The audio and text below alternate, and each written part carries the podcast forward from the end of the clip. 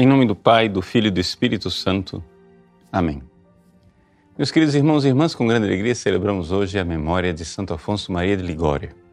Santo Afonso é o padroeiro dos teólogos estudiosos da moral católica, teólogo moralista. E qual é a vida deste santo? Veja, Santo Afonso era advogado. E ele era um advogado genial, um homem de grande fé católica, de grande retidão, mas também de grande inteligência, inteligência humana e competência jurídica. De tal forma que ele nunca perdeu nenhum caso. Até que aconteceu um dia que, por um erro dele, ele perdeu um caso na corte e ele se deu conta.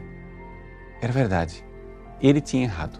Então ele deixa a advocacia e parte para uma outra vida.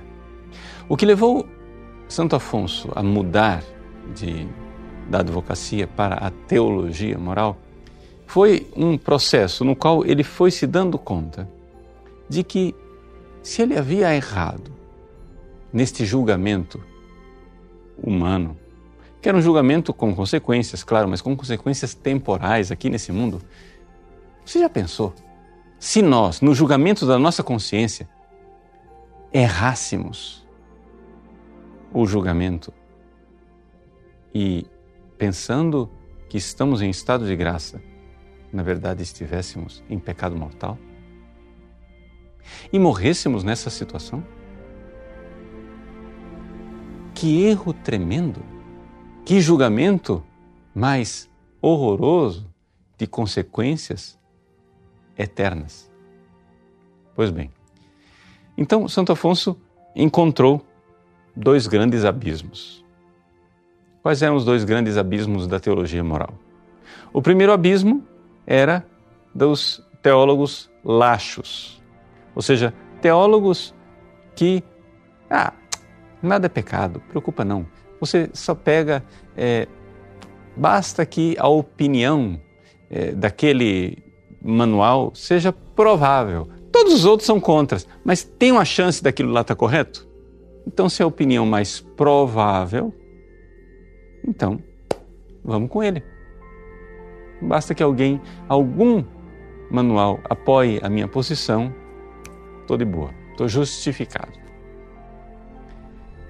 Havia um outro abismo, o abismo dos rigoristas, que diziam assim: bom, se 99,9% dos manuais dizem que você não pecou, mas se tiver um único manual lá que diz que talvez você tenha pecado, então você pecou. Porque nós temos que ir pelo caminho mais seguro. São chamados tucioristas. E esses eram os dois grandes abismos que precisavam ser evitados. Os probabilistas e os tucioristas, os laxos e os rigoristas.